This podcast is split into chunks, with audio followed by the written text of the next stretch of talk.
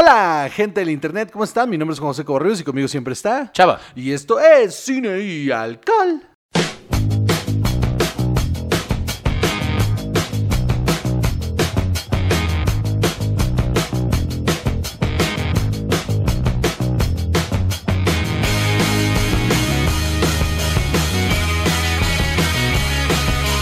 Ando trabajando mi falsete, mano. Ando trabajando mi falsete porque me urge eh, audicionar para... Yo creo que el glam va a regresar. Quiero audicionar para un cualquier banda de glam que decida... Este, ¿Y, y cómo te verías con el pelo largo hasta la cintura? eh, no lo sé, pero también puedo hacer, o sea, como... O sea, que me crezca más, así, y luego como hacia arriba, pero como con el cepillo, así, y luego hacia abajo, hacia los lados, así, no sé. Vas a parecer Cher. Dios bendito, ojalá parecía Cher. Me parece el hijo de, de, de Cher que se les cayó por la escalera. Aquí tengo la nariz de Sonny Bono. tengo la nariz de Sonny Bono, pero el encanto de Cher. Muy bien, damas y caballeros, bienvenidos a un episodio más. Este, episodio número 95. Episodio número 95, claro que sí. Salvador anda con Toño y Marilú. Episodio número cua- 95, yo iba a decir 45, episodio número 95, cinco semanas de eh, el episodio número 100, el cual, mira, va a estar de rechupete. Vamos a ir este, a, a- a hacer cosas y vamos a grabar. ¿Para el OnlyFans o qué? ¿Vamos a hacer cosas para el OnlyFans? Te- ya tenemos el equipo eh, eh, que necesitaba para mis fotos en pelotas de OnlyFans. Entonces, esperen pronto el onlyfans.com diagonal cine y alcohol. No sean culeros, no, lo, no, lo- no, no me lo ganen.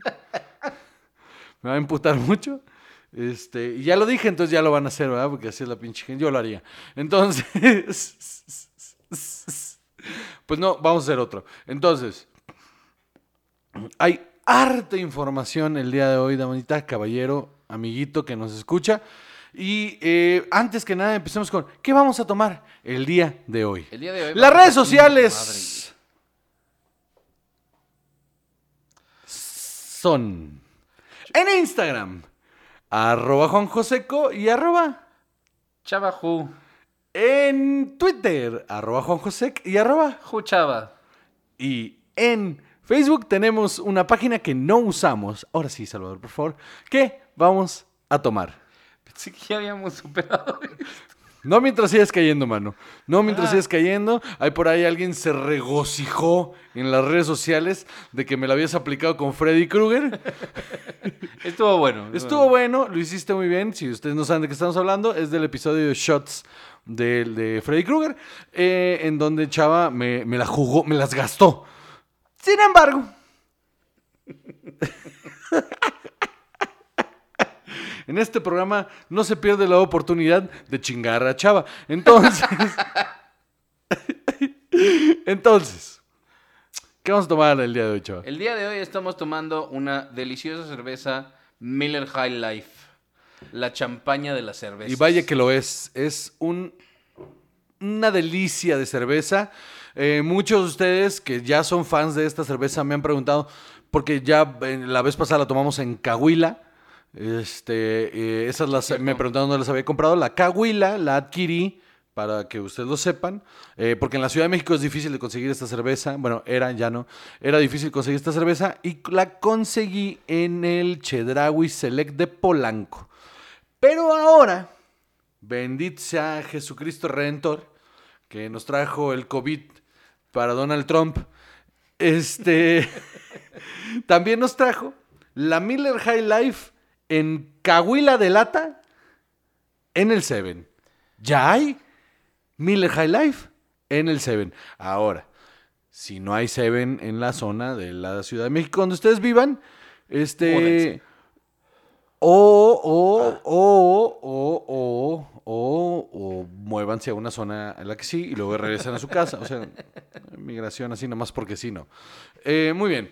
Es una gran cerveza, es muy deliciosa. A mí, la verdad, me encanta porque tiene mucho sabor, pero no es ácida, tampoco Ni es es dulce, pesada. no es pesada, pero no es light. Entonces es una gran, gran cerveza que emborracha re sabroso. Entonces, ya teniendo nuestro cahuila de, de Miller High Life. Ahora ya hay latas de estas grandes también de Victoria, ¿no? Sí, no lo hagas. ¿Por No, qué? no, hay de medio. O sea, la mayoría son de medio. La de Carta Blanca también es de medio. Eh, pero Hoy- sí. Hoy siento que yo vi unas grandes de estas. ¿Mm? Sí. O sea, porque este es casi un litro, ¿no? 710. Sí, eh, ah, bueno, esta es la, ¿cómo se llama esta medida en inglés? Eh, Tiene una medida, o sea, la cerveza, pues, en este tipo de envase tiene una medida. Ya, no, No, no, no no, sé. me- yo tam- sí lo sabía, no me acuerdo, pero bueno. Entonces, nos estamos tomando esta deliciosa Miller High Life y ahora vamos con la información. ¿Qué es lo primero que vamos a Muy hablar? bien. Primero vamos a hablar de la secuela de Borat. Que no sabía que estaba sucediendo. Ni yo tampoco, pero ya vimos el tráiler. La película se llama Borat 2 o Borat Subsequent Movie Film Me, o me gusta más ese.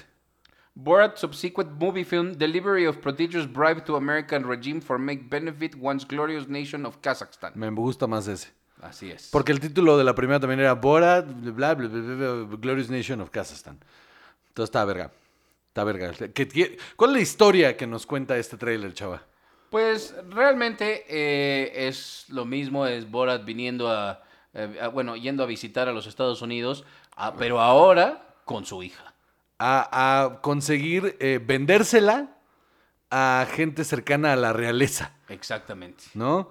Entonces, este. Es el mismo formato.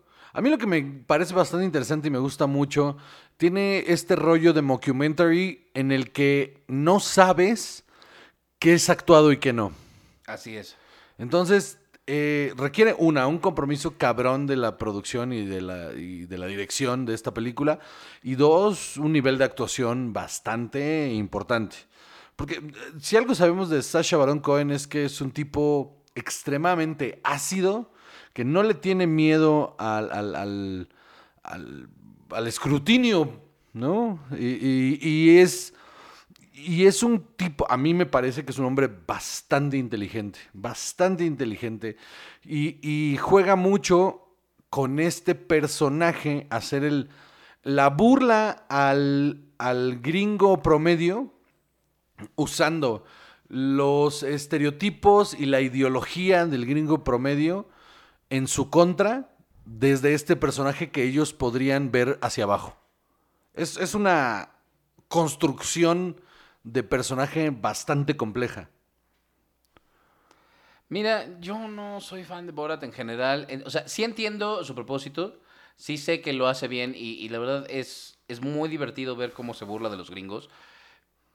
Pe- Pero a, mí, fíjate que no me acaba de llamar, no me acaba de atrapar. Se ve que esta está como más procesada. O sea, yo siento que en esta va a ir más... Menos a la- experimental. Ajá, es menos experimental y va a ir más a la crítica que a solo eh, La burla, burlarse. ¿no? Ajá. Entonces, eso puede hacerla más interesante. Pues es una evolución también de la comedia, si lo piensas, eh, los últimos, o sea, esa película salió hace 20 años, ¿no? O sea, la evolución de la comedia en los últimos 20 años, justamente, sobre todo para el público anglo, eh, ha tenido unos pasos agigantadísimos, ¿no? O sea, no, tú ahorita ves un comediante eh, haciendo su trabajo de hace 20 años y hay cosas que de repente, o sea, las perdonas porque dices, bueno, es producto de su época, pero hay cosas que dices, híjole, esto sí, no, de, de plano. Ya no es lo mismo, sí. Mm, Entonces, el, el- el trabajo de un comediante eh, a, esos niveles eh, tiene que ser siempre adaptarse o morir. O sea, y creo que es, esa es la cosa interesante de esta película, ver cómo se adapta a los tiempos, ¿no? Sin, sin tampoco hablar de la polarización y los extremos, ¿no? Porque en realidad, y, y lo dice bien Bill Burr en algún momento en una entrevista que le preguntaron ¿cuál, cuál es la diferencia que tú crees entre hacer comedia en los 90 y hacer comedia ahorita. Y Bill Burr dijo, ninguna. Sí, sí, es lo mismo. Es exactamente lo mismo. El público es igual. Los chistes son los mismos. El problema es que ahora tienes que tener una mayor habilidad verbal para construir tu chiste. Y, y realmente cualquier cosa que suceda en redes sociales, que alguien diga, pues este güey es un pendejo, es redes sociales. O sea, no va a ir HBO a ver, oh, usuario 2452432 dijo que este güey es un pendejo. Hay que cancelarle su programa. A menos de que sí sea un pendejo, ¿no? Y le cancelen el programa ¿Qué por... sí pasa?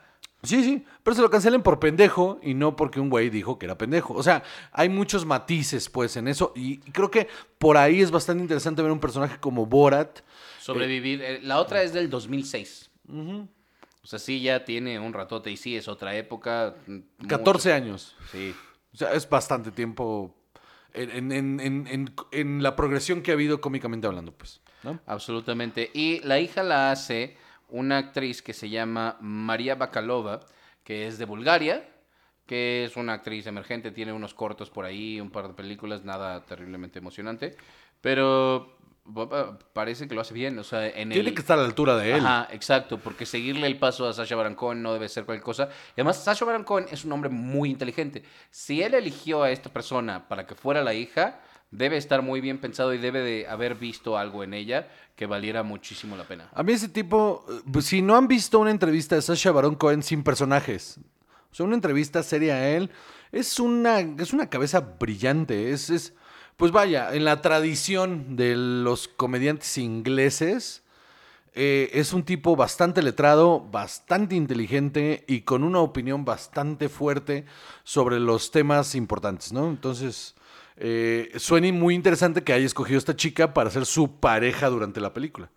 Absolutamente. También está muy chistoso que en el reparto, como está marcado en IMDb, está Ken Davitian, que es... eh, El que pastor. era- ajá, no, el que era Asamat Bagatov, el, el- Ah. el- como el compañero otro, Sí, sí. Este, con el que luchaba en la anterior. Que se encuentra una, eh, una cucaracha, se encuentra una cucaracha y se le metieron los judíos a la... Sí, qué horror. qué puto horror. Pero ese es mi punto de eso, pues, o sea, es para que digas qué horror. Ajá, sí, claro. Es que yo creo que eso es algo que mucha gente no entendió. A mí nada más te digo, es como, como esta onda de eh, sketch La incomodidad. con, con mockumentary no me terminó de encantar. Eh, pero la otra cosa que te quería decir es que también están marcados como parte del reparto Rudy Giuliani Uf, y Mike Pence. que vimos en el tráiler cuando se le aparece a Mike Pence en un rally que... Qué chulada. Me muero por ver esa escena. Así es, porque además pensando en que como está grabado como mockumentary, deben de haber podido justificar que como son figuras públicas, los pueden utilizar. Disfrazado de Trump, mano. Eso está, eso está buenísimo. Tocan el tema de la pandemia, eso también está... Híjole, es que el tráiler vende mucho la idea de un, del mismo personaje en la actualidad.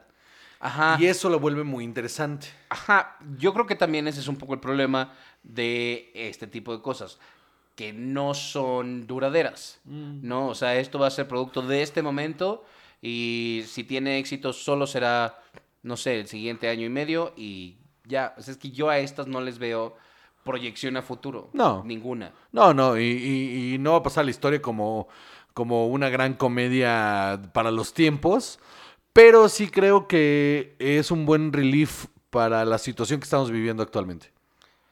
Pues sí, entonces, este, yo creo que eso es todo de... Pues muy bien, pues sale el 23 de octubre en Amazon Prime. Ya es cierto. Hay que verla porque pues, está en Prime, entonces la vamos a ver 23 de octubre y cuando salga vamos a hablar de ella. Muy, Muy bien. bien. ¿Qué sigue? Ahora, otro gran descubrimiento reciente de lo que hemos estado viendo que se llama Close Enough. Qué cagada está Close Enough, mano. No lo vi venir, ¿eh? Yo pensé que iba a estar más tontona. Y está, no le tiene miedo, es bien ácida y, y- y surreal en ciertos momentos y, y se va a la verga en otros. Lo del, lo del el club del mayores de 30 que se van por, que se van al VIP, VIP.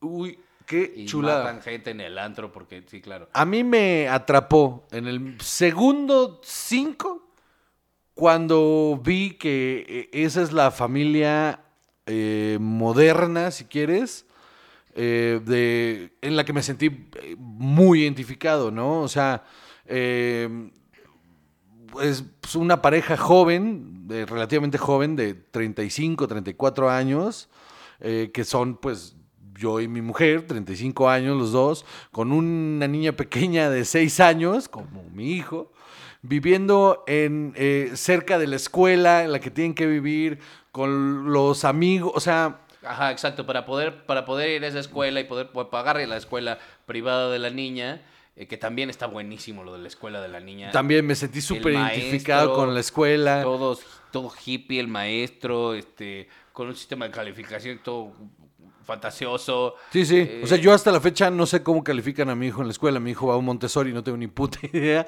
de cómo funciona, pero aprende. Entonces todo está bien.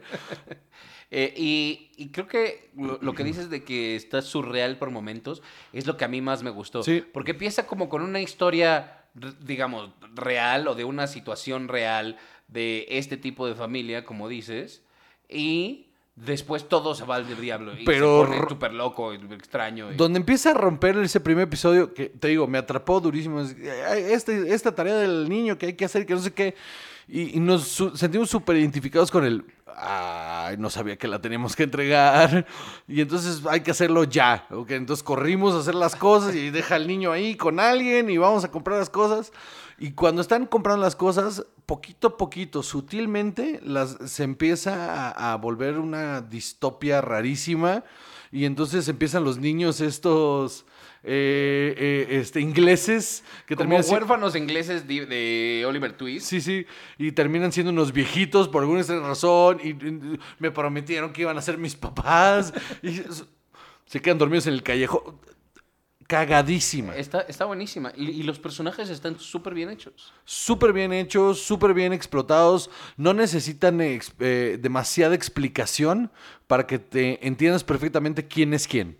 Con sus puras acciones, entiendes perfectamente quién es cada personaje. Los episodios se van en chinga. Se van en chinga.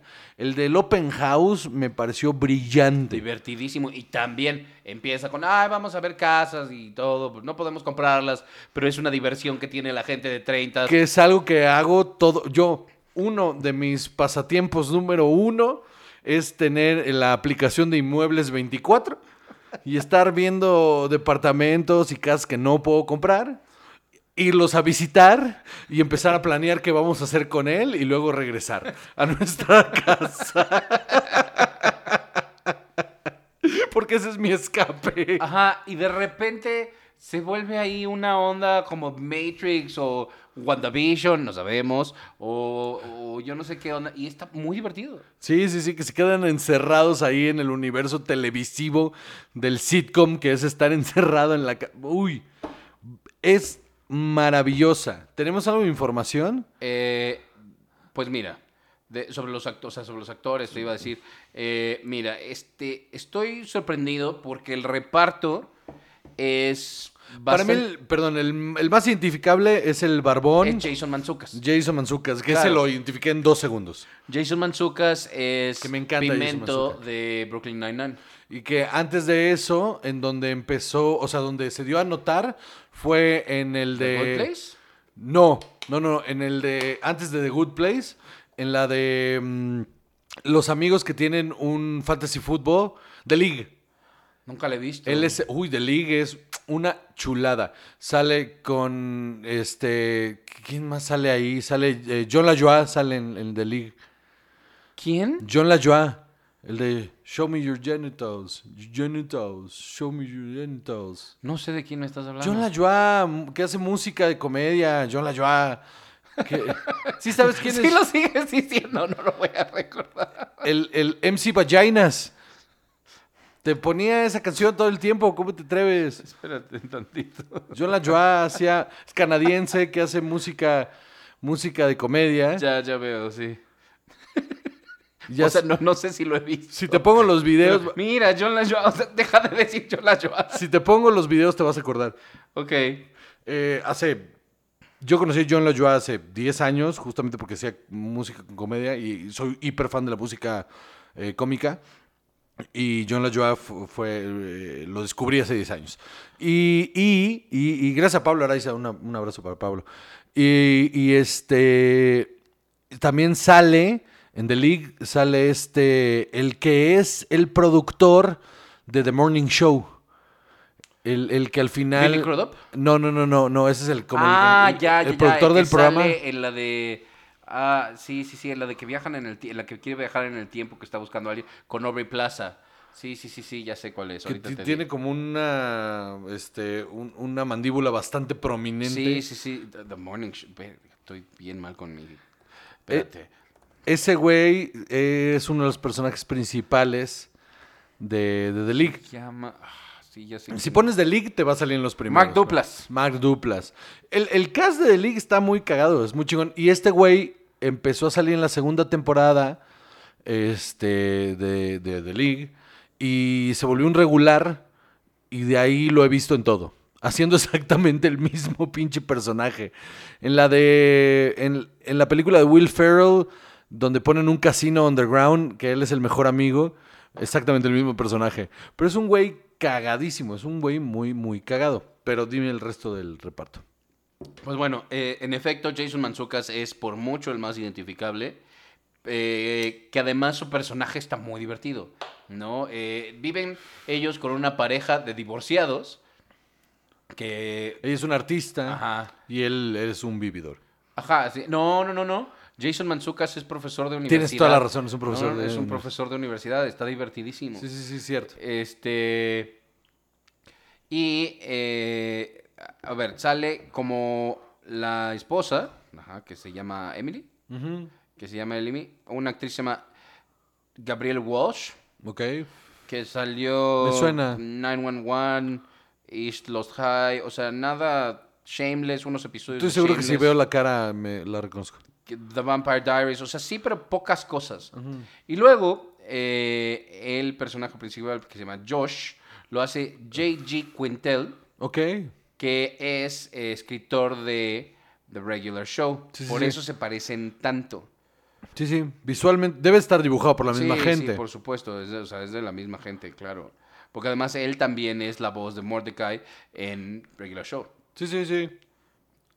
Y yo siento que los dos tienen una química muy buena. Muy, muy buena. Apoyada muchísimo por una animación. Y un guion que te cagas. Sí, claro, claro, claro. Porque se siente todo muy natural. Y todo va en chinga. Te digo que al principio yo pensé que los episodios duraban 15 minutos. Y cuando ya chequé eran 22 minutos y se van en verguiza. Una gran serie. Y la chica japonesa que vive con ellos, que se llama Bridget, eh, es Kimiko Glenn, que fue la voz de Penny Parker en Spider-Man Into the Spider-Verse. Y ella sí, yo siento que la he visto en otras cosas. También hacía una voz en BoJack Horseman. Este, ah, ya me acordé en dónde la, la- de dónde la identifico. Salía en Orange is the New Black. Ok. Ella era Brooke Soso. Eh, la chica asiática, chaparrita. O Sí, sea, sí.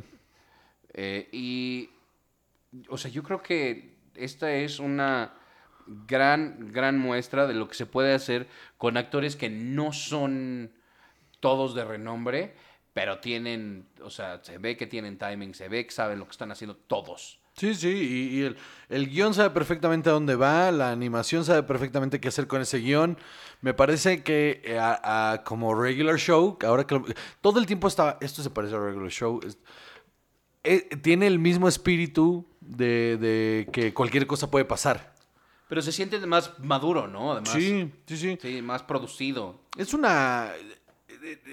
Me pasa, ¿sabes qué me pasó? La primera vez que vi eh, la de eh, Infinite Space, no, eh, ¿cómo se llama? Eh, Final Space. Cuando vi Final Space, que no esperaba nada y que me terminé enamorando, me pasó exactamente lo mismo y creo que tiene esta misma onda en la que nadie la, nadie la está pelando, pero vale muchísimo la pena y creo Claro. que es un producto que, debe, por lo- o sea, se merece una temporada más, por lo menos. Por supuesto. Ahorita tiene solo nueve episodios. Nosotros la estamos viendo en Netflix. Pero esta es una serie de HBO Max. Ah, mira. Así, sí, sí. Es una serie de HBO Max. Original de HBO Max. Pensé que era de Cartoon Network. No, no, no. No, para nada.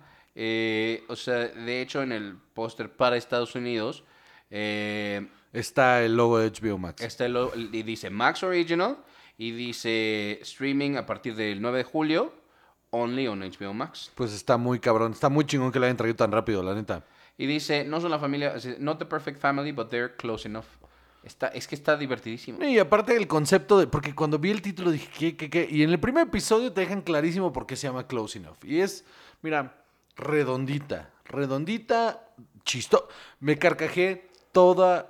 O sea, todo el tiempo que la estuve viendo me estuve carcajeando real. O sea, no, no, no fue un jajaja o un ah, mira qué cagado. No, fueron carcajadas lo que me sacó. Ajá, exacto. ¿Y sabes qué es? Que todos los personajes son muy humanos. O sea, en su ridiculez, en su extremo de comedia, todos son muy humanos, porque no es la familia de sitcom de caricatura, no es Family No. Guy, en la que ella este, está frustrada. y Extremos, quiere, ¿no? y- Para y él es un ridiculizar. inútil, y no, los dos tienen sus fallas, los dos tienen sus cosas, eh, como sueños, ilusiones. Los dos son hasta cierto punto cuadrados, hasta cierto punto muy, muy eh, explosivos.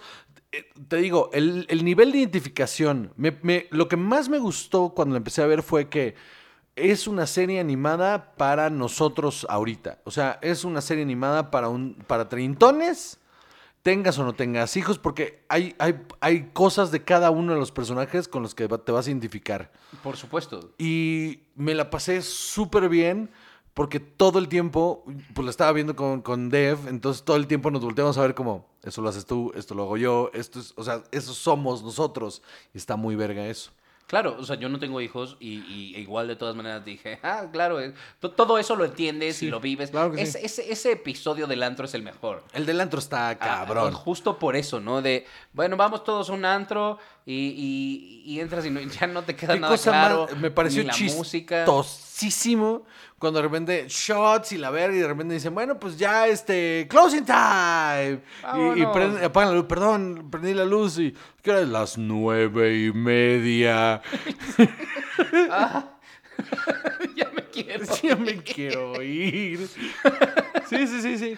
Y, pero fíjate que también esa es eh, mi pregunta con esto, porque yo puse a varias personas la, tarea de que la vieran, a ver cuando me hacen caso, porque mi duda es, eh, o sea, a personas de otras edades, porque mi duda es si solo a este público le hace gracia. Creo que es O sea, una si serie extrema. 23 años, 25, ¿te va a parecer igual de chistosa? No, creo que es una serie bastante enfocada en el, en el early millennial. O sea, es muy nosotros. Es muy. Estoy atrapado en el medio de ser un hombre de 40, 45, eh, que tengo esas actitudes, pero me entiendo con los de veintitantos porque hablamos el mismo idioma.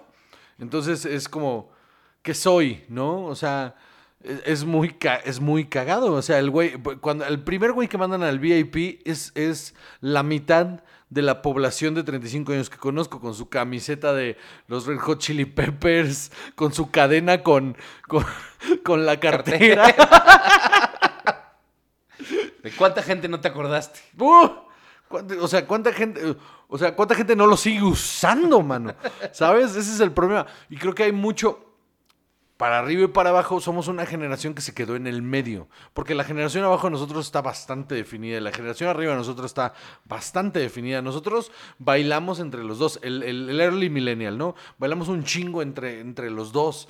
Entonces es muy chistoso ver, ver en una serie de animación, de comedia, ver reflejado completamente nuestro día a día.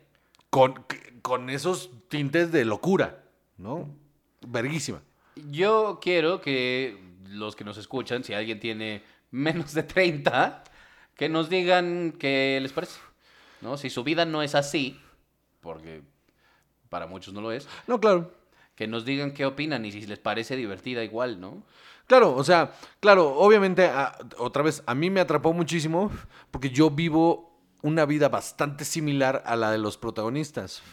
Tenemos este rollo en el que eh, eh, eh, ella tiene un trabajo más cuadrado, yo, él, él- él es programador o algo. Ajá, él el, el se- programa video, o sea, Ajá. quiere programar videojuegos, pero trabaja en otra cosa, tiene como un uniforme con nombre y todo, ¿no? Sí, sí, entonces como que pues... Como una tienda, creo. O sea, hay una ahí bastante interesante. Es, es- está muy verga. ¿Vamos a ir un corte o qué pedo? ¿No? ¿Todavía no? No, sí, vamos a un corte. No, pues o sea, tú dime. No, sí, pues vamos. Entonces mando un corte. Pues vamos a un corte.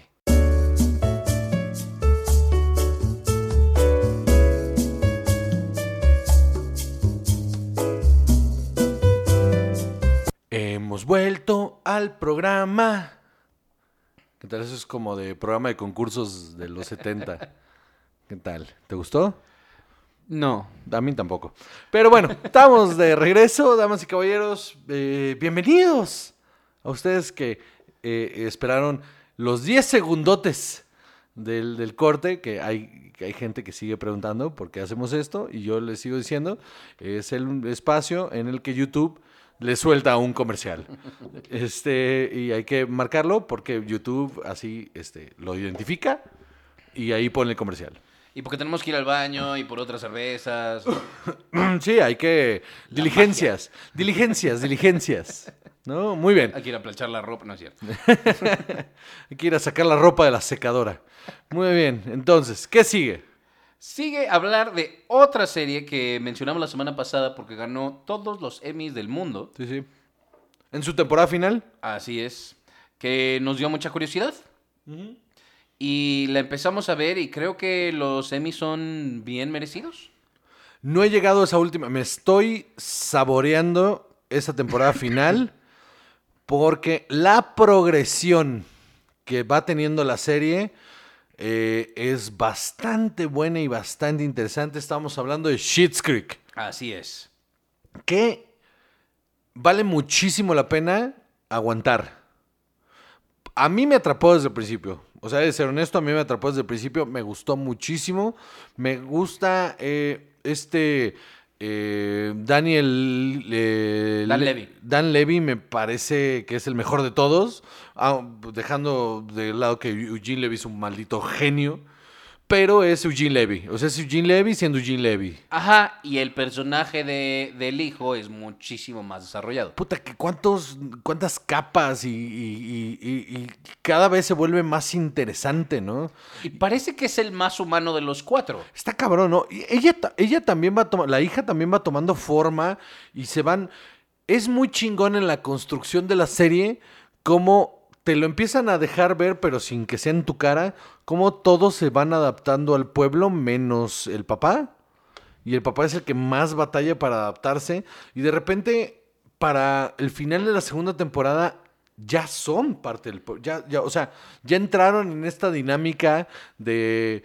eh, pues es que me cogí a este, me cogí a este, me cogí. O sea, pues eso al final es un pueblo. Eh, y, y- y es una. Así es en los pueblos. Entonces. Así es la ese- vida de pueblo. Em, eh, nunca viví en un pueblo, Salvador, entonces no podría decírtelo. Era. Viví en un puerto muy pequeño, este, con mucha más población Ah. eh, que, que- que ahí, pero sí, es igual. Este, no, pues es, es igual que de repente pues una exnovia anda con, con- con alguien que conoces, no necesariamente es tu amigo, pero es alguien que conoces y es inevitable cruzarte con, o sea, si en ese círculo social en el que te mueves, pues te cru, o sea, pasa, ¿no? La endogamia está a la orden del día. Entonces es muy... eh, eh, están muy bien hechos los chistes. Porque en el espíritu de la comedia que le gusta a Eugene Levy, es incómodo todo el tiempo. Todo es incómodo. Y pareciera que es una fórmula que se puede acabar pronto, pero en realidad la exploración de esa incomodidad solo se vuelve más interesante. A mí, mi personaje favorito es esta. ah, es la recepcionista. Ay, a mí también, a mí también. Eh, Stevie se llama. Stevie. Stevie. La actriz se llama Emily Hampshire. Lo hace muy bien. Siento que es eh, como el, el ancla de la locura de los otros, ¿no? Y la que, pues yo creo que está en el- un poco en el papel de el espectador que los voltea a ver con cara de, pero ¿qué son todas estas jaladas? ¿Pero por qué? ¿Qué están diciendo? ¿Dónde- ¿Por qué no se dan cuenta de dónde están? Creo que eso es lo que lo hace el más divertido. Y una de las cosas que puede, eh, que podría mandar la verga a la serie al principio es que pareciera irreal el estilo de vida y la manera de, pensar de esta gente, pero mientras va avanzando te vas dando cuenta y vas justificando que en realidad sí hay gente que, que hay cosas que, que podrían sonarnos muy comunes a los demás, pero que ellos en realidad no conocen. Entonces vas adentrándote en esta ideología y en el choque cultural y, y es lo que hace que sea muy rica. Absolutamente. Entonces, la historia va de una familia de muchísimo dinero Pero, o sea, a lo estúpido. cantidades de dinero que el 99% de la población no, no- no tenemos ni idea. Claro. Y eh, lo pierden todo porque venden el negocio y el business manager se los lleva al baile. Y entonces se ven obligados a ir a vivir a un micropueblo que habían comprado, que el papá había comprado de broma para el cumpleaños del hijo. Eh, cuando había cumplido, creo que 17. o Pero, aparte, lo chingón es que no, 21. expli- no explican el chiste. No explican la broma, no te explican eh, el por qué lo compró. Simplemente le dice, pues, o sea, la, la compré por como broma. Ajá. Y él dijo, pero no tenías que comprarla. O sea, solo tenías que falsificar el pedo. Y dice, pero ¿por qué lo iba a falsificar si la podía comprar? ¿Pero quién compra un pueblo? Ajá. Y además ni siquiera te termina de quedar claro cómo compras un pueblo y qué significa comprar un pueblo. A mí no me queda claro. A mí, lo que, según yo, ese tipo de. de- de- es, es como family run. Es, ni siquiera debe calificar como pueblo en realidad. O sea, debe ser como una comunidad que trabaja, o sea, que, que, pues trabajan y todos en conjunto en esa comunidad. Y, y al muy estilo eh, eh, neoliberal, eh, una gran empresa lo compra para, para. ¿Pero qué compras? ¿La tierra? ¿Toda la tierra? Creo que sí. Ok. Y entonces el manager del pueblo, si quieres, es la familia que por tradición ha sido, la familia Sheets, que por tradición has- han sido los alcaldes. Así es. Es una cosa rarísima de concepto, Que pero están en el letrero de entrada de la... el episodio del letrero de la entrada es brillante. O sea, es ahí donde te... O sea, porque todo lo demás ha sido explicación de cómo llegaron ahí, exposición, exposición. Cuando llegas a ese episodio, que es el tercero, creo, es cuando te dicen, "Oh, de esto va la serie. Y entonces se vuelve muy chingona. Y eh, el reparto súper bien. O sea, está Eugene Levy como el papá, Johnny Rose. eh, Catherine O'Hara, que es increíble. Increíble Catherine O'Hara. Ella es Moira Rose, que es la mamá de eh, Kevin en Mi Pobre Angelito. Sí, señor. O, o en Beetlejuice en es Beetlejuice también, buenísimo. la... Mi Zane, mi Zane. Muy bien. Y Dan Levy es el hijo, David. Y Annie Murphy, que es la hija Alexis. Y la hija es, o sea, una socialite que no tenía idea de nada. Todos los- novios que ha tenido. Todos los beats de, a ver, yo una vez estuve no sé qué, y, y y- y le dice el papá, ¿cuándo estuviste en, en Johannesburgo? Y le dice ella, ay, no sé, me acaban de quitar los brackets. ¿A los 14 años estabas en Johannesburgo? Que estuvo secuestrada con un príncipe. En ah. la cajuela. O sea, la verdad, eso está muy divertido. Eh, eh, David, que es, eh, o sea, más o menos lo mismo, pero como mayor. Y... Aparte es un güey que sí tenía chamba, o sea, era un güey que tenía una... En, en- en mi blancura, todo el tiempo era... Es una chamba de verdad y muy verga. O sea, cu- curaba, curaba exposiciones de arte para diferentes galerías y lo contrataban para, para escoger, o sea, bueno, pues es hacer la, la curación, sí, la claro. curaduría, pues, eh, eh, el del, del- del arte por artista en tres, cuatro galerías diferentes en Nueva York. El güey vivía en un, en un office space que en realidad es tres veces mi departamento. Sí, eh, claro. en, en- en Brooklyn, ¿no? O sea, el güey no le iba mal, ¿eh? O sea, tenía una vida bastante, bastante neoyorquina de alta sociedad artística, ¿no? ¿Y qué tal el alcalde Roland Shit hecho por Chris Elliott? Chris Elliott, yo amo a Chris Elliott, me parece, desde, desde There's Something About Mary, Uf, sí, claro. me parece que es un tipazo. Y lo ves mucho, ¿no? El, el personaje de There's Something About Mary. Es, es un gran actor cómico. Es un gran actor cómico que creo que había estado mal aprovechado y que aquí explota sus dotes artísticos durísimo. Porque además también, o sea, es eh, mostrar esta inocencia de la vida de un pueblo chico y que todos tratan de ser muy amables. En Canadá. ¿Eh? Es en Canadá. Schitt's Creek es en Canadá. Sí, sí, sí. Para empezar, a ver, la serie es de CBC, Ajá. que es de la televisión canadiense. Ajá. Si tú ves todos los episodios, todo el tiempo están hablando de, de, de- de lugares de Canadá. O sea, todo el tiempo mi familia de Winnipeg, mi familia... Ah, de- sí, no me había fijado para Sí, nada. sí, esta, ¿cómo se llama? Esta Stevie llega a un punto donde está hablando de su tía y que no sé qué, y que se fue a vivir a Saskatchewan. O sea, todo el tiempo están hablando de Vermont. O sea, es, todo es en Canadá.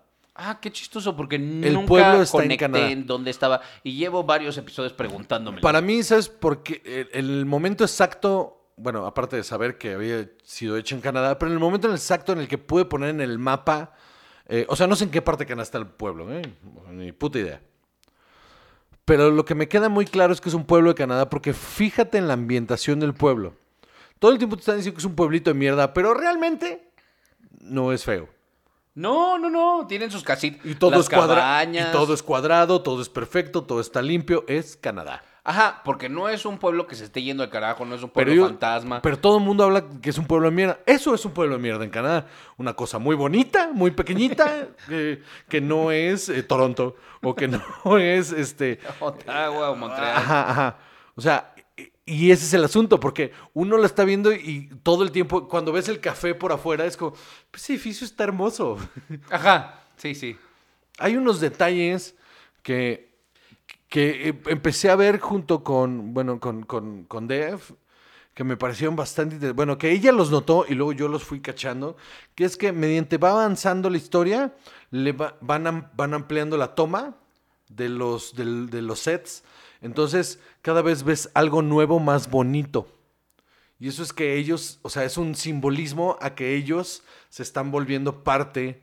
Y que se están, le están empezando a ver el lado bueno a las cosas. Ajá. Que desde el del final de la primera temporada, que ya se están pues acoplando, sobre todo los hijos, ¿no? Sí, sí, que se tienen que ir y. Ajá. Que lo, lo de los Amish es hermoso. Está. Es que por eso yo pensé que era algo así como Pensilvania, algún lugar. No, no, es en Canadá. Todo el tiempo están hablando de lugares en Canadá. O sea, regrésate y checa que todo el tiempo están hablando de lugares en Canadá. Lo, lo que Lo está a bien. buscar, sigue hablando. Lo que está muy cagado es que te digo, cada vez que, o sea, por ejemplo, un ejemplo muy claro de este eh, eh, enamoramiento sutil del pueblo es la recepción del motel. La recepción del motel durante mucho tiempo era solo la puerta y el escritorio, puerta y escritorio. Y de repente, en algún punto de la serie, hay un sillón y una mesita. En, el, en otro punto hay una planta nueva. Luego en otro punto hay un cuadro nuevo en la pared. En otro punto ya vemos que hay una escalera, un segundo piso en ese... en- y luego hay otra, hay otra puerta, una oficina. O sea, de repente ya es un escenario completo que aparte está adornado muy lindo. Cuando entras al café, el café era el boot primero. Y luego de repente ya vemos el boot y las mesas. Y luego ya vemos los adornos de la pared. Entonces se vuelve un. Y que es un café muy lindo. Y entonces el personaje de Tuana, que, de Tiana, Twyla. Twy- Twyla, que es una. que ella es hija en la vida real de, de Eugene Levy. Ah, Eh, sí, es cierto, ella es la otra hija. Ella claro, es la hija de Eugene Levy. Empieza a tomar mucha relevancia poco a poco y se vuelve parte muy importante de la interacción de ellos. Pero es, es tan sutil este pedo de ir, ir metiendo, que, está pensado desde el principio, ¿eh? Ir insertando visualmente cositas e ir insertando eh, eh, los, un grado de profundidad a cada personaje que, que solo podrían ser móviles para que se desarrollen los chistes, al grado que les empiezan a dar personalidad y que se empiezan a volver una cosa fundamental de la historia. Al final de la segunda temporada ya hay una, ya hay un, el cast ya parece una sola Unidad, eh, pues un- ya es un ensemble. ahí ya es un ensamble bastante eh, coherente. Me encanta. Soy súper fan. Pues sí, parece que en efecto eh, Dan Levy eh, dijo que Porque ellos son. Da- a ver, Dan Levy y su hermana, lo- los dos, los dos son de Toronto. Ok. Los dos son de Toronto. Este. Y June Levy. eh, perdón. Eh, ah, sh- Dan Levy. no, el papá. Eugene Levy. Eugene Levy también es canadiense. Ok. No, no me acuerdo de qué parte, pero también es Ahora canadiense. te digo, no te preocupes. Pero ellos dos son de Toronto. Pues sí, en efecto está situada en Canadá y este él es de Hamilton, Ontario, Canadá. Sí, que está a una hora de, Toronto. lo que dicen es que parece que el pueblo está como a un día de, de Toronto, en carretera. Que Está en Canadá, o sea, e- e- es perfectamente razonable porque es un país ridículamente grande. Que el tres cuartas partes del país no tiene ni población. No, pues no. O sea, no hay O sea, manera. todo lo que no es hielo es bosque y lo que no, alces. Este, Y las partes habitables, ahí están. Están pegadas a Estados Unidos. Sí, sí. Sí, sí, claro. Pero, o sea, te digo, ya, pero te lo juro, no sé, puede O sonar muy, puede sonar muy mamón de mi parte, amigos, y yo sé que ustedes me consideran que es un mamón. Pero este, o sea, y por amigos me Y lo- refiero a Chava y a todos ustedes, ¿eh? Y lo consideran correctamente. Eh, me vale verga. El punto es que, o sea, el punto es que Yo soy más humilde. me, me- Cuando estaba en... Cuando la última vez que... No, no es cierto. La primera vez que fui a Toronto, cuando salíamos de Toronto, me llevaron a las cataratas del Niágara. Qué cosa más maravillosa es el pueblo de Niágara. Si tienen alguna vez la oportunidad de ir, uff, qué que el chulada. pueblo es muy bonito. Es una cosa hermosa.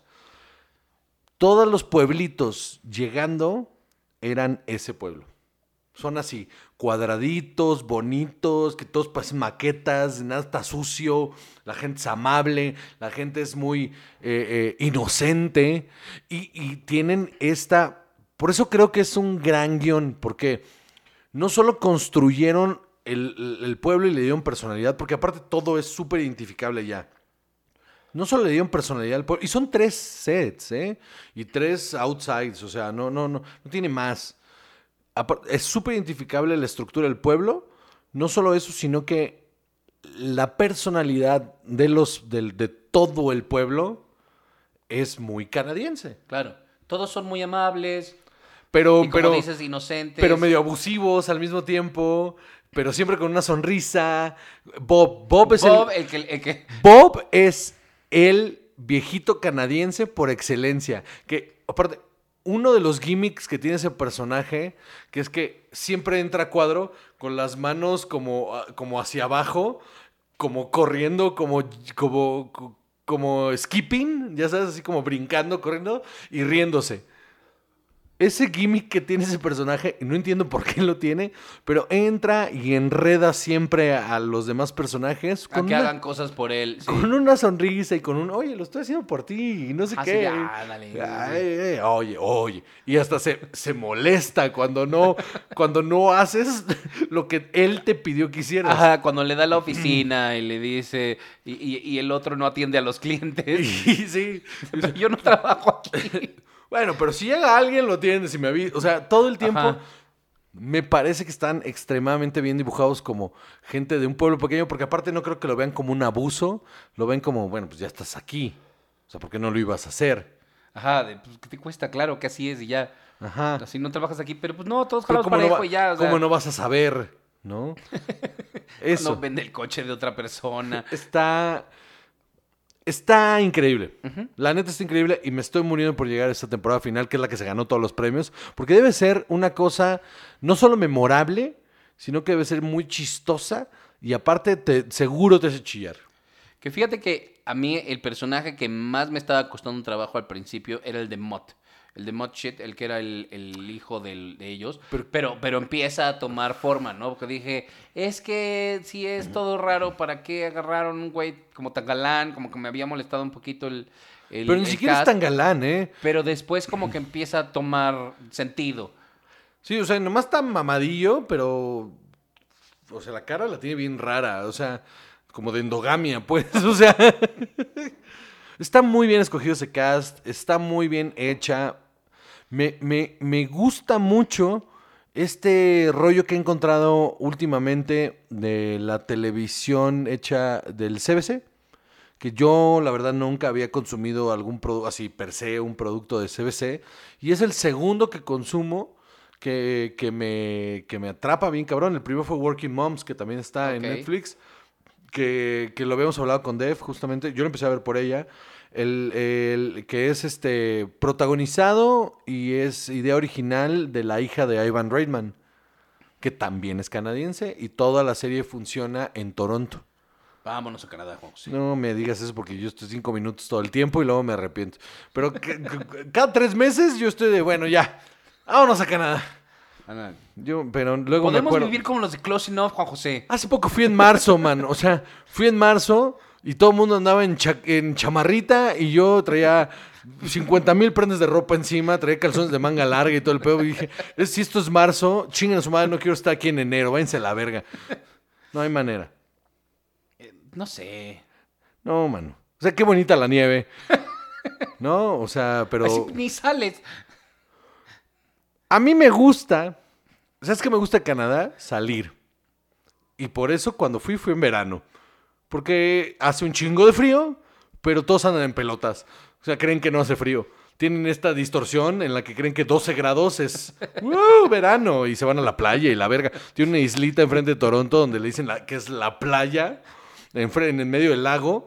Y, y- y te- te- yo me quería morir de frío. Y Metiste ellos... los pies al agua y dijiste. Metí los pies al agua. Ni me acerqué, mano. Yo iba en jeans y botas y guantes. ¿De qué estoy hablando? Y todos estaban en, traje de baño y, y sandalias. Y yo dije, pues pinche gente loca, váyanse a la verga. No, pero, pero, hablando de la televisión, me parece que es un gran. eh, eh, es- está. Está creciendo bastante interesante esto y que nos esté llegando aparte por streaming, esa es la parte eh, verga. Si no la han visto, está en Paramount Plus. Exacto, ese es el tema, que tienes Amazon y es un canal que pagas extra. 50 varos creo que vale. eh, eh, Ajá, creo que sí. ah, Paramount Plus, vale mucho la pena porque ahí está Handmaid's Tale. Ajá. Y está esta también. Y por ahí se Tiene- topan tienen cosas. muchas otras cosas. La verdad es que el canal Catfish vale la pena. ajá. Qué horror. No, mira, algo bueno que está haciendo Paramount, eh, dentro de todo el cagadero que tienen, este, es estar comprando enlatados eh, de bastante calidad. Pues sí, Muy bien. Cheats Creek, véanla. muy bien. ¿Qué más? Ahora, pasamos a otro gran descubrimiento reciente. Ready or Not. Ready or Not, película de terror que salió hace un mes o hace un par de semanas. Ah, ¿En dónde? Porque esta está puesta de 21 de agosto del 2019, estreno en Estados Unidos. Ah, bueno, pero agarró fuerza ahorita en el 2020. Seguro por los servicios de streaming en Estados Unidos. Y aquí nos llegó pirata. Pero este... ¿Qué? ¿Popcorn? ¿Qué? ¿De qué estás No, hablando? pero en Estados Unidos, eh, o sea, el auge que está teniendo es ahorita, por los servicios de streaming. Supongo que en, en- en los cines no le fue tan bien, que es algo bastante razonable para una película tan pequeña eh, de, de terror. Pero qué pedazo de película. Aquí eh, el título oficial es Boda Sangrienta. Los odio. Terrible, porque no... No, tiene nada que ver con la historia. Nada, pero es aparentemente el título de los países eh, latinos, porque en Argentina es lo mismo, en Brasil es Casamento Sangrento, eh, pero en todos Faltan los- letras. Les falta leer. les faltan letras. Es que ese calor, yo creo. Dicen, Casamento sangrento. Ajá, más o menos. Sí, Eh, como en en España Acapulco. se llama Noche de Bodas, que por lo pronto es mejor título. Sí. Mira, nunca pasa que en España lo hagan mejor con las traducciones, pero ahora sí. Noche de Bodas es mucho mejor título. Y aún así, listo o no, listos o no. Es más, listos o no, es un buen título. Porque Ready or Not hace alusión al juego de las escondidas. Eh, hide and Seek. ¿Tú alguna vez has dicho listos o no jugando a las Yo con aquí? mi hijo todo el tiempo es 9, 10. Listos o no, aquí voy. ¿Ah, sí? Sí. Yo nunca recuerdo haber dicho eso jugando a las Somos muy, somos muy waxicans, mano. ¿Qué quieres que te diga? El punto es que eh, eh, me hacía más sentido, listos o no. Lo que sea, mira. El punto es que es un peliculón. Es un maldito peliculón divertidísimo. Yo había leído por ahí, creo que en Twitter, que, que- valía mucho la pena. Y dije, ok, la voy a ver porque al parecer vale mucho la pena y es una película... eh, hace mucho no veo una película de terror que, que me, que me guste en el género de terror que a mí más me gusta, que es la comedia de terror. Y esta película es una de las pocas en los últimos años que toma el género y por extraño que suene, se lo toma en serio. Y tomarse en serio y que salga bien una película de comedia de terror es bien difícil, man. Porque a esas les perdonas que sean ridículas. Y que se vean mal. Sí, todo eso lo perdonas siempre porque es a favor de la comedia, ¿no? Y entiendes que estéticamente va por ahí. Pero yo creo que desde Cabin in, eh, Cabin in the Woods no veía una película de comedia de terror que tuviera... ¿Cabin in the Woods o Cabin Fever? No, Cabin in the Woods. Cabin Fever es la de este... Eh, La de Eli Roth, que dirige Eli Roth. Eh, Cabin in the Woods es en la que sale este Tom Thor. Welling. Ah, ah, sí es cierto. Sí.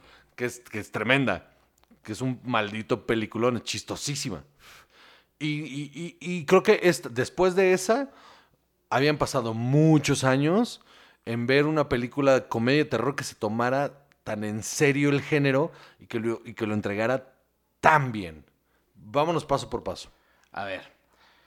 La historia es esta. Otra familia putrimillonaria, que tienen, o sea, más dinero que nadie en el mundo. eh, hicieron su fortuna eh, vendiendo juegos de mesa. Cuatro equipos profesionales, muy chistosos. Cuatro equipos profesionales de deportes. Así es. Porque esa es la manera en la que la gente con dinero, sobre todo en Estados Unidos, demuestra su dinero. Sí, sí. Eh, es Aquí como su juguete, Aquí ¿no? también, ¿eh? O sea, aquí también. Ah, sí, pues ahí Sí, está. aquí también. el- Aquí también los. Azcárraga, Este.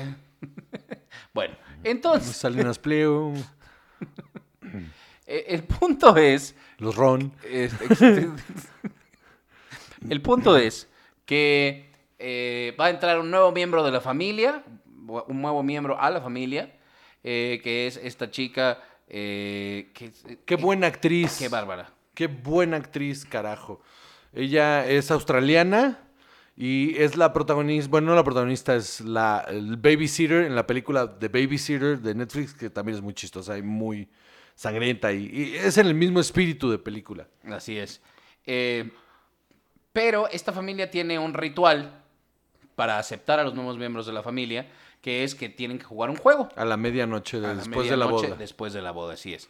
Y el juego es determinado por una cajita que saca una carta y te dice que vas a jugar y a veces es damas chinas y ajedrez o yo no sé. Sí. Ah, a mí me tocó ajedrez. Ah, a mí me tocó no sé qué. Ajá. Pero también hay otro juego que es jugar Ready or Not. No, hide and seek. Hide and seek, perdóname. Sí, eh, Las escondidas. Las, escondi- las escondidas, que eh, requiere un sacrificio. De sangre. Así es, que quiere decir que a esta persona hay que matarla antes del amanecer. Para que ellos no mueran. Así que es. ese es el trato que hizo El el- bisabuelo. con un hechicero. No, no, no, no. ¿Es un demonio? Ajá, que yo estuve, estuve leyendo al respecto. Por eso Hail Satan y todo el rollo. Ajá, que Mr. LeBel, que es el personaje que mencionan todo el tiempo, eh, es aparentemente un anagrama de Belial. Ok. Ajá, entonces es un trato faustiano el que hizo este hombre, eh, pero que eh, cada X tiempo requiere este tipo de sacrificios. Ok. Y todos ellos están como muy entrados en, pues sí, así, así, pues ya. Menos. Menos el personaje de Adam Brody, que le tocó de niño ver cómo mataban al esposo de, una la de tía. sus tías. Así es. Este, y, y- y entonces es solo eso. A esta, a esta chica le toca, se llama Grace, le toca jugar a las escondidas. Y después de que el, el novio, todo el que no quería ser parte de la familia, que, que había hecho un esfuerzo por estar alejado de ellos, eh, Es su manera de regresar con ellos. Ajá, no, no, no. Ellos- lo- la familia lo quiere regresar, pero él no quiere, pero ella insiste en que se tienen que casar, porque como ella había sido huérfana, quería una familia. Y después de que él le trata de decir, no, es que no hay que casarnos, así está chido, ¿para qué? Y pues esto es lo que le pasa. Por Claro que sí. Que, pues, pues lo que pasa. Pues sí. Ok, el reparto. ¿Te quieres casar? Esto es lo que pasa. El reparto porque nos quedamos ahí. El reparto, chica. perdóname. Samara Weaving, excelente actriz. Pero tremenda. O sea, su entrega en los momentos de horror, brillante. Brillante. Los Los, gritos de desesperación, el enojo. Es muy chistoso cuando se pone y se ve en el espejo y cagadísimo. Y además es una mujer muy fuerte. O sea, se le veo como, como una mujer muy Sí, fuerte. Sí, sí, sí. El, el- el momento que a mí me. O sea, de. Que creo que es un gran momento de actuación de ella es cuando cae en el pozo. Que, no, que ya trae el hoyo en la mano y el clavo. O sea, va- que empieza a subir la escalera y cuando se cae, te enseñan el clavo. Y, Y dices, esa mano va al clavo, esa mano va al clavo. O sea, no hay manera que esa mano no vaya al clavo. Pero es que hay muchísimas imágenes y simbolismos religiosos. O sea, por eso, desde el principio que ves, que ves el juego que dice Mr. LeVale's Gambit, que es uno de los juegos más famosos de esta familia, aparentemente, eh, ves ahí una figura que el Mr. LeVale, o bueno, es una figura que parece evidentemente el diablo. Y luego ella eh, tiene este hoyo en la mano porque alguien le dispara. Spoilers. Este. Así tú después de que ya tiene el hoyo en la mano. No, pues, no, no, porque dije, o sea, te enseñan el clavo y no, hay- o sea, eso no es un spoiler porque no hay manera que no veas en primer plano ese clavo No, y no, digas, no, no, por eso. ese Pero, clavo pero ahí. ya dijiste que ya, alguien- ya ah, tiene pero hoyo en la mano. o sea, Eh, y luego hay un momento en el que ella se quiere escapar por una cerca que le rasga todo, ajá, todo el costado. Y entonces, sufrí muchísimo. ajá, como que sí hay mucha esa onda de, de, de- del- como de la pasión de Cristo. Eh, este, y aparentemente también, eh, ahorita no me acuerdo de qué es, pero el apellido de ellos, que es Ledomas, eh, también tiene. Ah, ah, ya me acordé. Asmodel. Parece que es un personaje de otra película o de otra cosa, que era un demonio también. Y que se parece a un nombre hebreo, que es otro demonio que se llamaba Asmodeus, que quería conquistar el cielo. que. Quería, él quería regresar y conquistar el cielo. Entonces sí hay mucho de eso, como todas esas pistas. Y creo que está súper bien manejado, porque nunca te sobra todo ese momento, como toda esa onda sobrenatural. Eh, no te sobra la... O sea, bueno, como slasher, pues creo que toda la sangre está perfectamente bien puesta Sí, sí. en todo momento. Antes de continuar con eso, si continuamos con el reparto. Ash, todo pinches quieres. Adam Brody es el cuñado, que es Daniel, que es el cuñado que este, él sí no está nada convencido de ser de esta familia. No, no. Y spoilers si decimos lo demás. Exacto. Y bueno. Está Michael Bryan, que es el, el novio, que él sí, o sea, es un poco más X, pero también lo hace muy bien. Sí, pudo haber sido cualquiera. ¿eh? Henry Cherning, que es el papá, él era Kittredge en las de... En la de... En la primera de Misión Imposible, la sí. de la escena de la pecera, él era, Sí. él era él. Que lo hace muy cabrón, ¿eh? Ajá, es un, lo hace muy bien. Y, La desesperación ahí me parece brillante.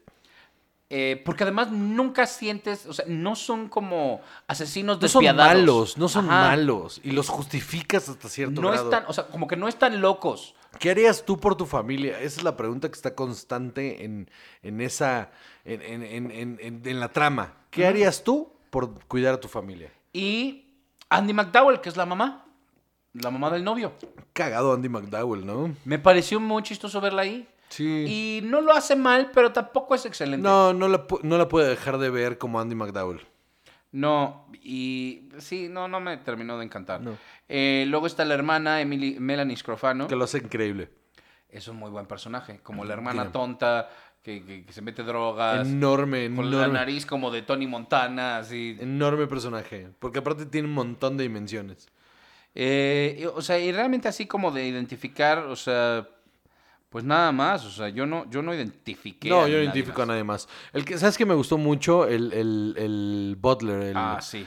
Se llama, él se llama John Ralston. Qué cagado. Su personaje se llama Stevens. Qué cagado. Qué cagado. La escena del coche, donde va con la música a todo volumen. Qué buena Y todos escena. todos en el- gritando. ¡Oh! ¡Baja la música, idiota! enorme, enorme. Buenísima película, véanla. Chistosísima. porque- Ahora, vámonos a algo técnico. Ajá. Creo que el montaje es preciso, precioso, extremadamente bien hecho, no tiene grasa, no sobra nada. Todas las explicaciones. Es más, a mí, porque llegué en algún punto a pensar, esta escena me va a estorbar, que es cuando hacen toda la explicación del juego. Y de, pero está tan bien hecha y está tan bien entregada. Y los movimientos de cámara La acompañan. tensión, todos ellos en la mesa. La dirección de actores y la dirección el mon- del montaje La puesta está, en cámara está cabrón. está sí. tan bien hecha que te mantiene completamente atento a un discurso bastante largo y bastante pesado de por qué vamos a empezar a valer verga. Claro, porque el exposition que te están haciendo, te lo están contando muy bien, mientras tú y el personaje están con cara de, ¿pero qué? O sea, van a jugar un juego y qué, ¿no? Y, y están los demás así un poquito incómodos. Eh, o sea, hay miembros de la familia que se ve que así de, ah, pues esto es lo que hay que hacer y ya. Solo está la tía que claramente está súper loca. Que después descubrimos por qué. Ajá, exacto. Que también muy, buen, muy buena actriz, ¿no? Muy buena actriz. Ella sí se ve totalmente diabólica, ¿no? O sea, es- e- está súper bien personificada. Sí, sí. No, el corte de pelo, el maquillaje, Y la, manera de y- y, la justificación es completamente válida. O sea, en, en ese, en ese aspecto que te digo de- del montaje, me parece que la progresión de la historia no te cansa, no dices, bueno, ya, ya llega, ya, por favor, esto es irreal, ya no llega, esto ya no, ya demasiado. No, jamás, nunca hay un demasiado, es como, ok, ok, porque te mantiene tenso, te cagas de la risa. Y tiene unos momentos en los que se te apachurra el corazón feo, feo, feo. Y momentos en los que te quieres hacer bolita. O sea, es una co- es completísima. Y, y- y eso que mencionaste hace rato de, de cuando ella se ve en el espejo, cuando se ponen las balas y todo eso. La verdad es que está muy bien montado también. Porque cuando ella se va cortando el vestido, porque le estorba, Con la pone los tenis. Y la música funciona. Ah, está increíblemente bien dirigida. Porque es una música bastante cursi que, que tiene su lugar. Y funciona perfecto. Tremenda película, Ready or Not. Habíamos hablado en algún punto que, bueno, no es cierto, en Halloween, en, en el Shots de Halloween, que el director de esta película va a dirigir eh, las nuevas de Halloween. ¿Estoy No loco? creo. Eh, los direct- son dos directores, Ajá. eh, uno que se ¿O el llama guionista Matt? Bettinelli, espérame tantito, Ok, Eh, Matt Bettinelli Olpin y Tyler Gillette, que son eh, directores en conjunto de VHS y Devil's Due, y, o sea, y cortos y cosas así. Lo que van a dirigir ellos es la de Scream 5. Ah, Scream 5, había- en el, en el shot de Screams. Ajá, exacto. Lo que van a dirigir es el shot de... el- No, no, ojalá y dijeran el shot de Scream. Ya vi a, lo- a los dos güeyes, dos güeyes viendo la pantalla de mi celular, así de Toma el cigarro otra vez. corte. Prende un cigarro número 14. Vuelve a eruptar, pero a la derecha. Eso es lo que necesitamos, directores invitados. Claro que sí. Uf, Robert Rodríguez, donde quiera que estés, ven y dirige un... Aprendo a tocar la guitarra, total. Hago lo que quiera, Robert Rodríguez, de verdad, tú ven y dirige a un, un cine alcohol eh, y, y lo... uf, o sea, hacemos lo que quieras. tener una conversación del Pork Pibil como Johnny Depp. Sí, es el mejor, la mejor cochinita pibil que he comido en mi vida. Sí, Johnny, Depp, es la primera que has probado, ¿cómo te atreves? Nunca comí. Que has comido cochinita, no mames. ¿Sabes que le ponen Coca-Cola? Ah. Este- Muy bien. Este, sí, pero, eh, o sea, ellos como directores no tienen tanta eh, experiencia, digamos, o no, no tienen tantas cosas eh, como directores. Habían sido eh, fotógrafos en, otras, en otros proyectos. Se nota, es un gran trabajo fotografía. Exacto, porque se ve increíble. La paleta de color es buenísima todo el tiempo. Que te da esta sangre súper oscura, ¿no? Que no es roja y que te sobra. y- Movimientos de cámara son precisos. es- Incluso los detalles de cuando entran a, los- a ciertos cuartos y, ay Dios mío, las cabezas de los osos y los animales por todos lados, eh, cómo te los muestran es sin que sea ese de, ajá, ¿no? De- Eh, muy bien hecho, muy bien ambientado. gran película. Enorme película. Por favor, vayan y vean Ready or Not. En este mes de Halloween es una enorme película para que vean. De verdad, no se van a arrepentir, se van a reír, se van a asustar, se van a sentir bien mierdas. Es una enorme, enorme película. Gran satisfacción que eh, a estas alturas se siga bien, se siga haciendo cine tan innovador. Mira, la semana pasada cuando me la mencionaste dijiste que parecía que era una película que redefinía el género del slasher. Y sabes qué, yo creo que sí, porque como lo hablamos hace rato antes de, bueno, en la pre, cero sexualizada ella, ¿eh? Cero, se- o sea, Nada es exagerado en ese sentido. No. Y No se hay esta moralidad de, ay, es que ella era inocente. Y no, no, era una persona normal, punto. sí, sí. No, Sí, sí. No, y es una. eh, Es una bocanada de aire fresco bien cabrona para el género de la comedia de terror. Pero de verdad dan ganas de, de que más. Porque el pecado que tiene ese género es que luego cae en lo huevón. Es como, vamos a hacer las cosas mal porque eso es chistoso. Y entonces se vuelve cíclico ese pedo. Y en esta es, es, es una película que se tomaron bastante en serio, que está muy bien hecha y que tiene todo. Las prótesis, los maquillajes, o sea, lo- lo- las caras destruidas, los- las, las heridas, todo, se ve perfecto. El, el sonido. Sonido es, es primordial en esta película. Está increíble. Y bueno, pues así, un mini spoiler. Es una gran película en donde ves como una mujer golpea a un niño. Es muy cagado. Excelente momento. Pero me, También me, me reí. cagué de la risa. Me cagué de la risa. Porque no, no, no lo vi venir. Nada, No lo vi venir. para nada. Enorme. Muy bien. Eh, ya que la vean, este, igual y avísenos para también decir en qué otros momentos me cagué la risa, porque si se los digo, les arruino la película. Pero- Bueno, yo los digo. Por ejemplo. Muy bien. Eh, ¿Eso es todo, Salvador? Eso es todo, Juan José. Muy bien, pues damas y caballeros, muchísimas gracias por acompañarnos una semana más. Yo soy Juan José Covarrubias y conmigo siempre está. Chava. Y esto es Cine y Alcohol.